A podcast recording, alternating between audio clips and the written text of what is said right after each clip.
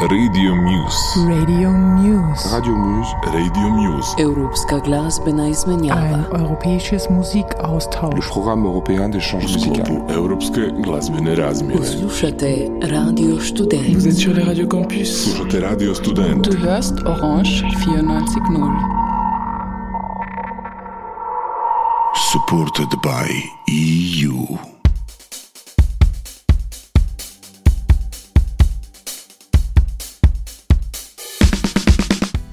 Hello to everyone. You're listening to Radio Muse, a cooperative program made by radio stations in Austria, France, Slovenia, and Croatia, aiming to promote local independent artists, labels, producers, and events.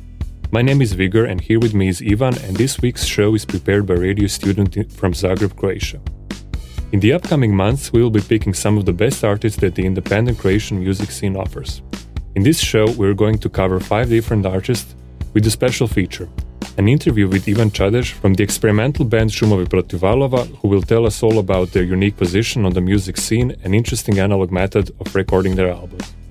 Stick with us and ride the radio waves of the Croatian music scene. We are starting the show with, as they call themselves, macho emo pop band Svemirko, roughly translated as Little Spaceman. They formed in 2017. Until now, they've published two full length albums, Vanilla and Tunguzia. The project is led by singer Marko Vukovic, and the albums were released for the Više Manje Zauvijek label. At one moment, their music is emo macho, in the other avant garde, and then completely casual. With their lo fi synth oriented music, they made a name of themselves as one of the most interesting band coming out of the music scene, while also selling out venues in the countries of former Yugoslavia. We are listening to their first single called Tajne Svemira from their first album Vanilla.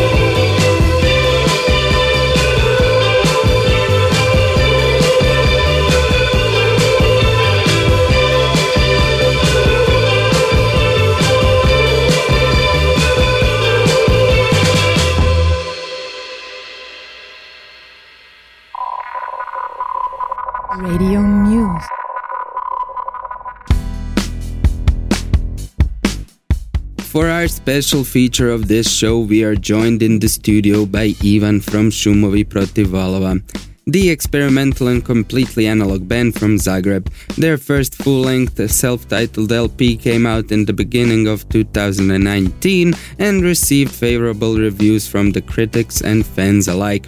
They are so analog that they even wanted to release their album exclusively on vinyl. We'll hear more about that from Ivan himself. Vigor, fire away. First of all, hi Ivan, nice to meet you. Thank you for coming. Uh, thanks for inviting me. Uh, my first question is uh, okay, we already talked about your band, we already presented you in this show, but I would like you to present your band with your own words to our listeners. Ah, okay. So, Šumovi protiv valova, which means noises against waves, uh, started off as a four piece band some eight years ago, I think. Eight or seven, I'm not sure. And we got together as basically old friends who who were acquainted with one each other with one another from our previous bands back in the 2000s and so and we got together to make our kind of music i don't know How would you define your music? Because it's mostly instrumental. Oh, People yeah, when it's- they it's when they hear instrumental. when they hear instrumental music, oh, it's just post rock. But I think it's much more than that. How would you define it? Well, well, it's it's kind of difficult to define because we didn't arrive at our at our sound through uh, planning or thinking or or you know what's the word? Premonition I guess. No. No Okay. never mind. Uh, it, it just kind of happened. We we all entered the band with our idea with our personal ideas of of of what sound is and what we can do with it and what we can do to make it our own. And so kind of each one of us brought his own piece of clay to the pot and then we just added it together and started you know chopping at it until something interesting came out. And in our case it came out as minimal prog rock sort of music led by guitars and organ and with the standard drum and bass rhythm section. And i don't know we just started with that and it and our sound kind of just appeared out of out of our approach and out of our instruments perhaps or simply out of the fact that we are you know old and we have nothing to prove to anyone and this is just musical freedom that we're after basically. And this is what comes out when you plug four guys into musically free environment in our case. Would you say maybe that was influenced by some of your uh, previous projects, or as far as I know, basically everybody in, in the band is uh, involved in some kind of sound recording, sound engineering? Was it maybe influenced by that as well? Yeah, for sure, but it's it's difficult to pinpoint. Uh, we've all been, as you said, involved with music since we were, I guess, 16, 15, and we we haven't stopped. Uh, Niksha, the organ player, the keyboard player, owns a studio in Zagreb. and He's really a well-known figure around here, and he does a great job. Hrvoje, the guitar, the guitarist, is a sound recorder and an engineer for TV productions, field recordings, and stuff. I'm basically just in love with music, and the drummer is studying jazz at the academy in Graz at the time. So we were always involved with music in some way or the other, and we've always had some bands or projects and you know arenas for us to to, to shape our sound. But uh, Šumovi protiv valova, I guess, is a fusion of everything that we have individually been through musically in our lives. But it's not intentional. It's just what we've learned to to like, combined into one, you know, melange of, of everything. The, the very interesting thing about uh, your band is that you said you exist for seven or eight years, but this record that came out in the beginning of 2019 is your first official record. Yeah. Uh, how come it took so long time before you actually recorded something? Well, when we started, we started off as an improvised band with with no ambition to to record. Basically, we just got together for an event that our friend did, and he needed a live band backup for a video project that he did, and that's how the name Šumovi protiv valova came about. And it it was all right. So we decided, well, we'll just try it, and see where it goes. And then we spent a lot of time just improvising, playing free music in our rehearsal room, and that's basically most. That's basically what we do in our rehearsals most of the time. We just jam, and some of it gets recorded, so we do have some material that's, you know, archived, but we haven't done anything professionally because we we didn't have the songs in that stage of readiness, I guess. Readiness.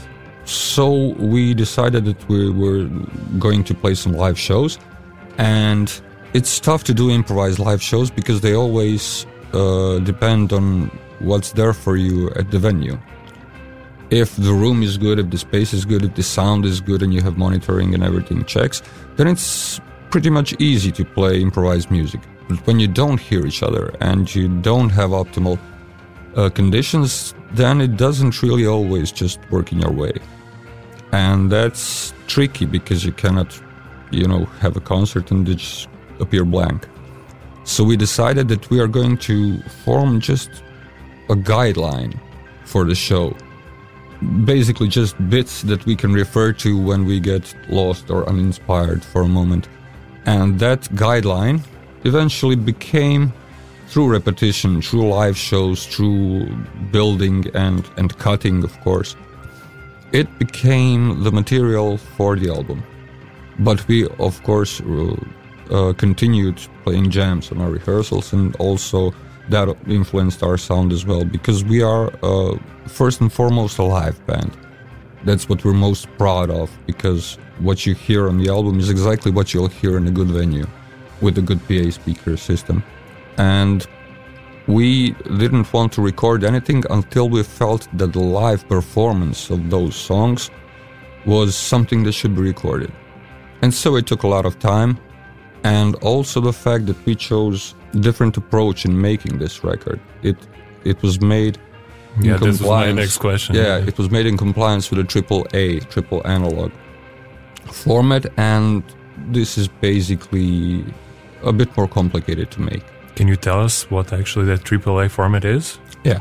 Uh, triple A or triple analog format is is a standard in audio recording that denotes a recording that has been recorded analog to a magnetic tape and has been mixed to an analog desk and has been recorded as a master stereo file also to tape and has been transferred to vinyl also from tape in an analog fashion without any digital conversion involved. So that means no computers, no digital editing, no undos, no nothing. This is the way records were made up to 1972 or 3 because that was the, analog age. That was the only way you could do records then. And that's one aspect of why it took so long. But the other one, which is also important, is the fact that we did everything live. Everything that is recorded was recorded as a live performance of a band playing together in a single room. And all that's also quite demanding because when you, you know, mess up, everybody has to go again. And there's not really all that all that many takes that you can do in a day and, and with the outcome still being satisfactory. So this took time also, but well, we came out of better we came out of it as better musicians, so it was worth it.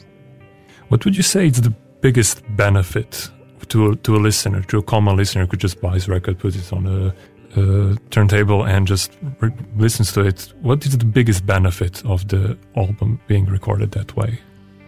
Well, it's it's really pretty subjective. We did it like that because we wanted to see what it would look like, what it would sound like. But in in technical terms, when you record something onto magnetic tape, uh, the peaks that go above zero, that should distort or clip when done in digital domain, actually sound more pleasing to the human eye and the uh, human Ear. ear. Sorry. And the magnetic tape also has a saturating effect on the dynamics of what you record, which is also pleasing. And it's warm and it's organic. It has qualities that human uh, that humans find appealing in music. And that's basically the the only technical difference between a digital recording and an analog recording. Analog recording, you can push it harder with it still sounding nicer. Whereas digital digital recording is when you clip, you clip. It doesn't sound nice, and it has a huge influence on the spatial uh, and the dynamic aspects of sound. It's it's just something that you feel more than you hear, especially at, at most you know basic level. Professionals hear the difference, but you know you're just common listener is is not going to I think he's not going to notice much of a difference between an analog recording and a digital, especially today, especially when it's done in a good recording studio. But since we're experiencing the uh, comeback of vinyl albums and records, uh, do you think this kind of this method of recording will also experience a comeback? Well, I'm not really sure because it it it requires some sort of skill and dedication and patience from a musician that we're not seeing much in other bands these days. Uh, Niksha, who is the owner of his own recording studio, could tell you more about it. But bands today don't come into the studio ready to perform. They come into the studio ready to edit and to cut and to quantize and to, you know, move things around on, on the screen. And that's huge shift in, in relation to what we were trying to do we were trying to get rid of screens and monitors and stuff that allow you to change your mind and to fix your performance. If you didn't play it well, you play it again.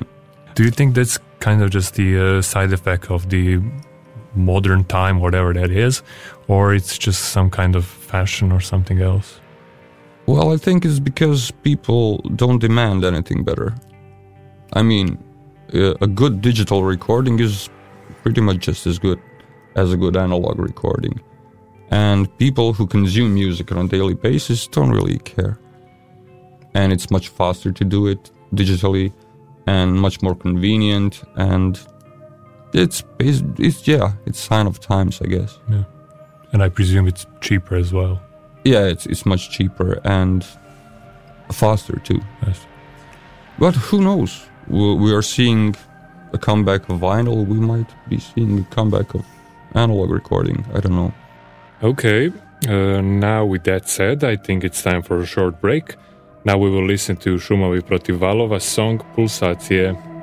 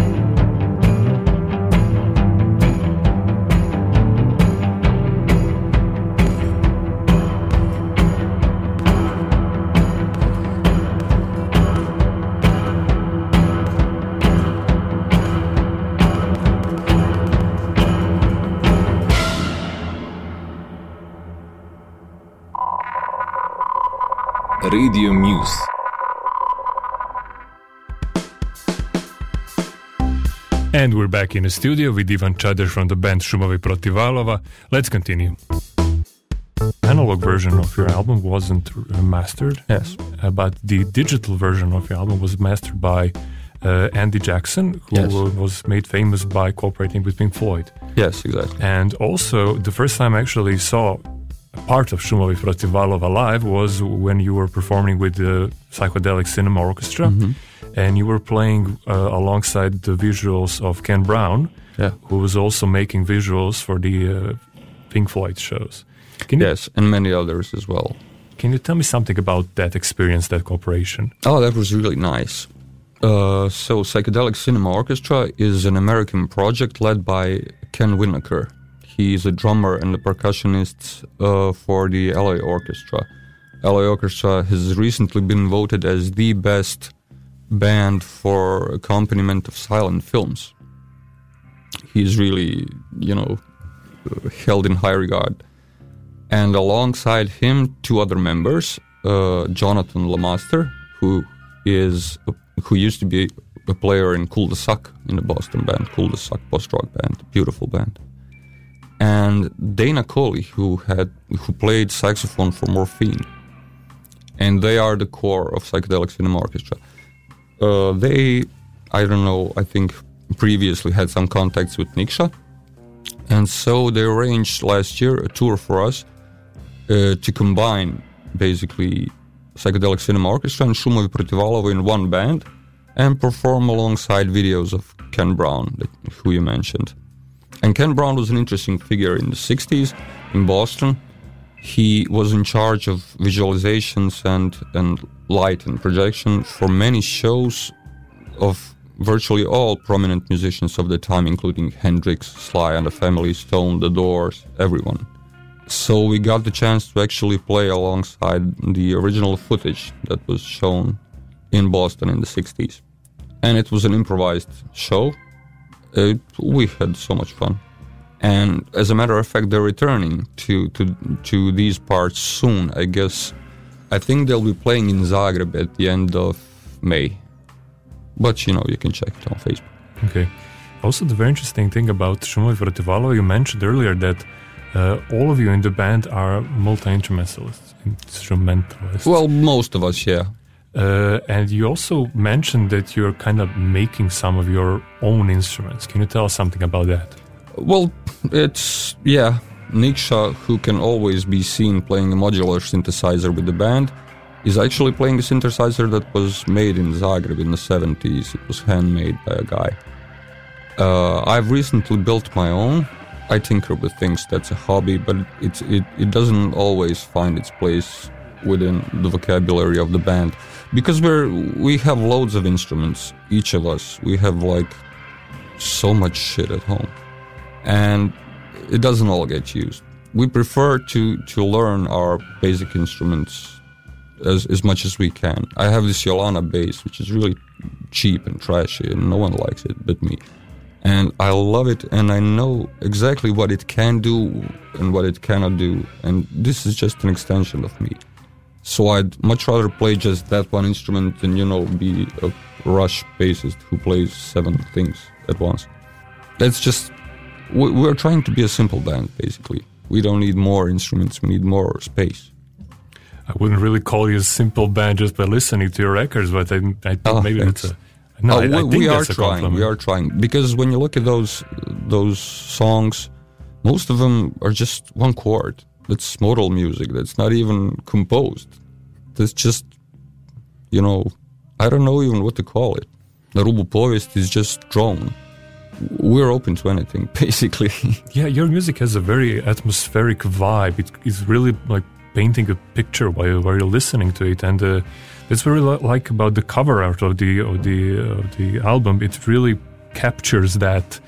I don't know uh, the moment before the storm, the, the wind is coming, the rain, just a few drops of rain are falling, and it's really I don't know the visual of the album combined with the music. It really makes a makes a picture. Well, we will. Uh, we like how it came out, of course, but we were fortunate. This is really embarrassing because I designed the cover. the the fact that a member of the band designed the cover is a fortunate thing because no one understands what we want to say and how we see it better than we do ourselves. So that was that was that was a lucky turn, I guess. And it, yeah, the cover is nice. Thank you. Uh, also, you've been on the music scene for some time now, and I think you cooperated with a lot of uh, prominent bands and artists. Uh, can you, and since this is a show about mostly independent music, not mostly about independent music, uh, could you give us some insight or your opinions to experiences on being on a scene, being independent, being signed to a label, and so on? Oh, I'm probably the worst person to ask that because I'm really a private sort of guy. I don't go out. I don't relate to, to anyone, basically. Uh, I don't feel myself as a part of any scene, but I don't think anyone in the band does. We're just doing our thing.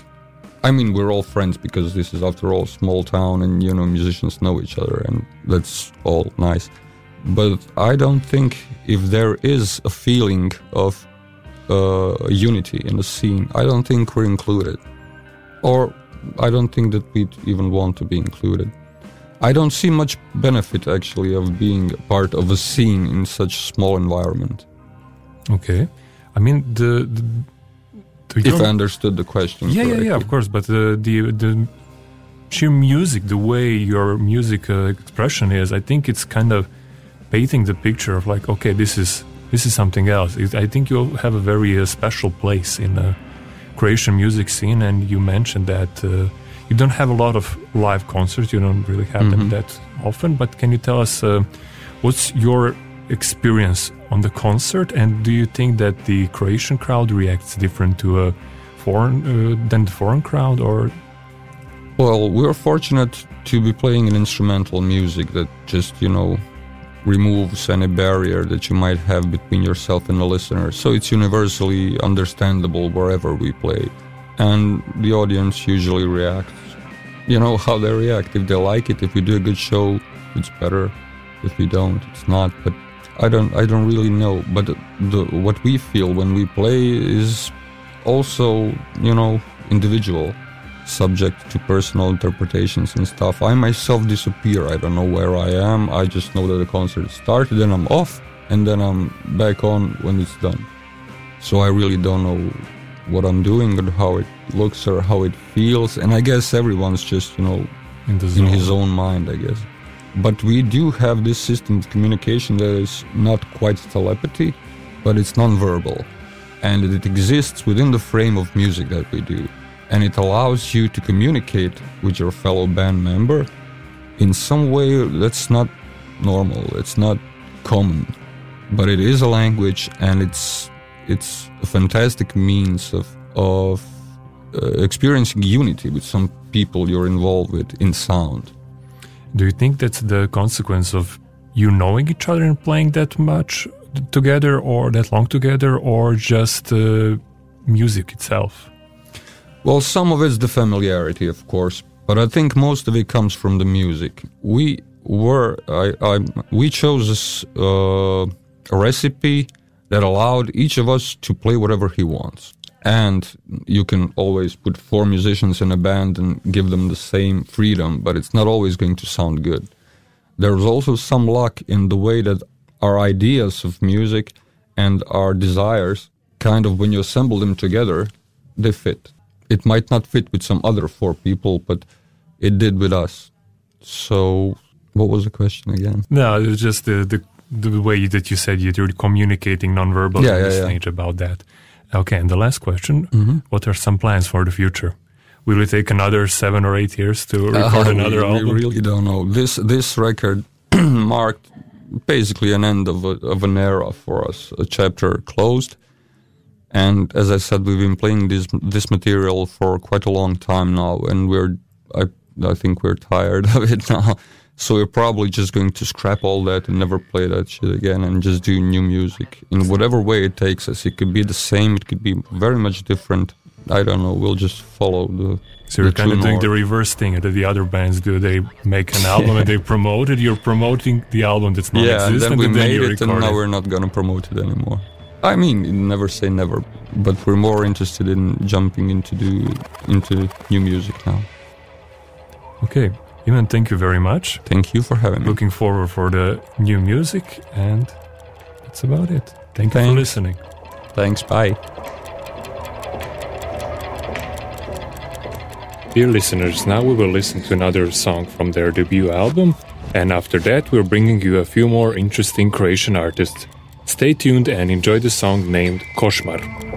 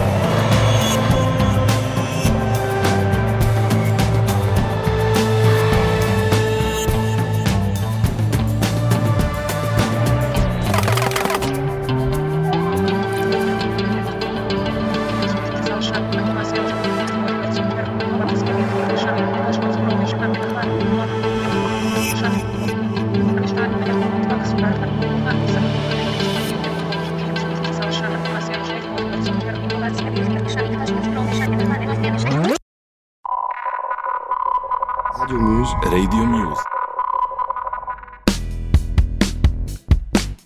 And we're back. You're listening to Radio Muse, a show which presents independent and alternative music. Next up, we have Klinika Denisa Katanca. They started operating in 2016.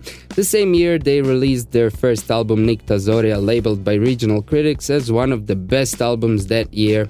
It is a band fronted and led by Dennis himself, while his band and music are symbolically named The Clinic. At the beginning of 2019, now with a new band lineup, Klinika released an EP titled Rode. Klinika's sound is a mix of experimental pop, psychedelic folk, and rock music. Their lyrics are poetic and introspective, while their performance is emotional and intense. We will listen to his latest single called Klinika, a song that's more up tempo than the rest of the EP, so check it out. Oh,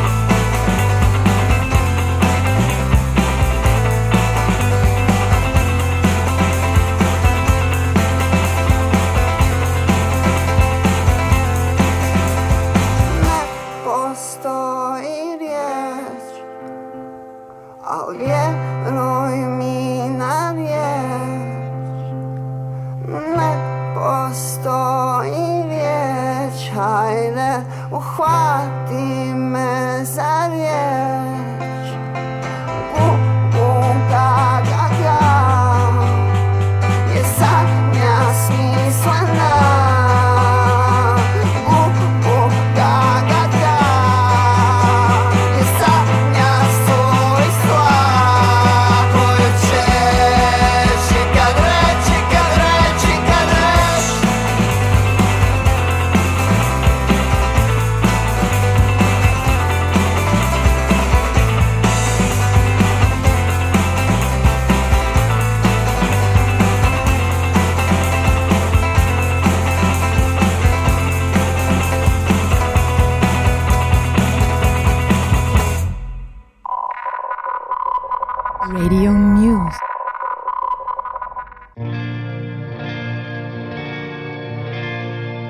next up, we have Tusnua, formerly a three piece but now a two piece band consisting of Jordi and Jelena.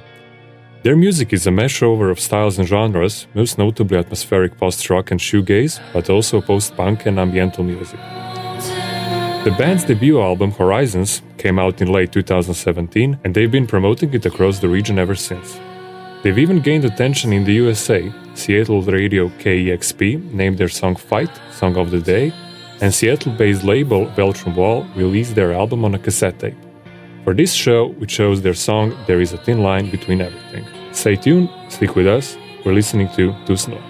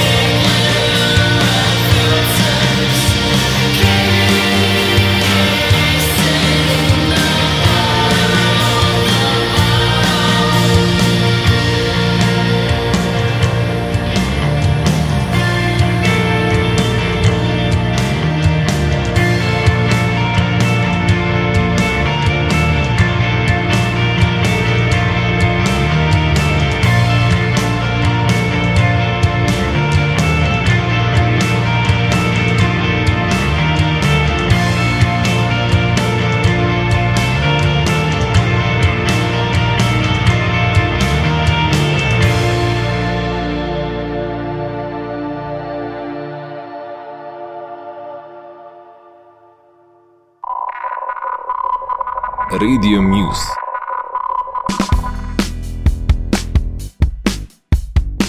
Last band we chose for our first show is an electronic dark pop duo called Side Project. They started as a high school thing between two friends, Luca and Anya, back in 2013 and came out as a refreshing surprise on the scene, mostly because of their concept and musical style, but also their obscure and interesting fashion sense.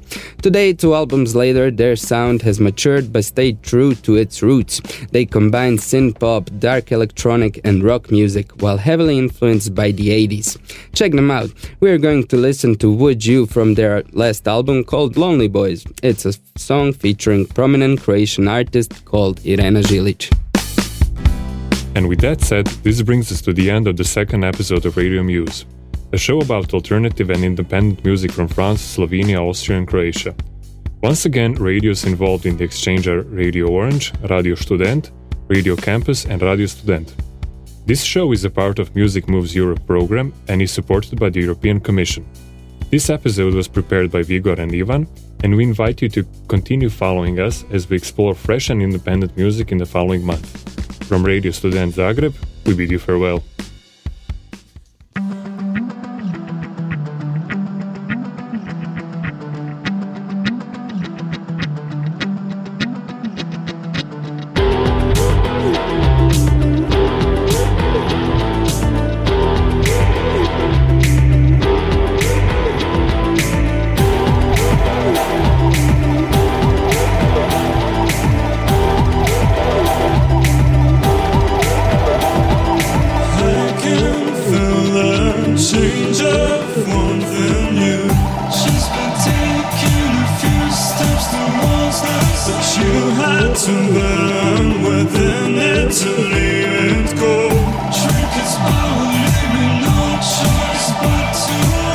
Impossible to see, impossible to see, cause you were my sun, cause you were my sun.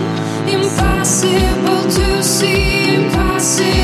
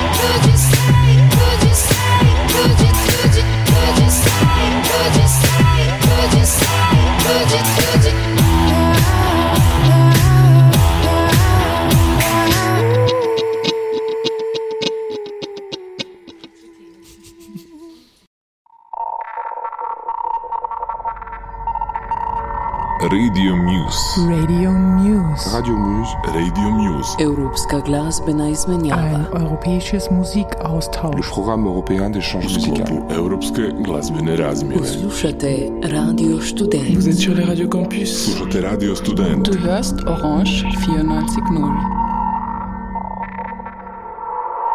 Supported by EU.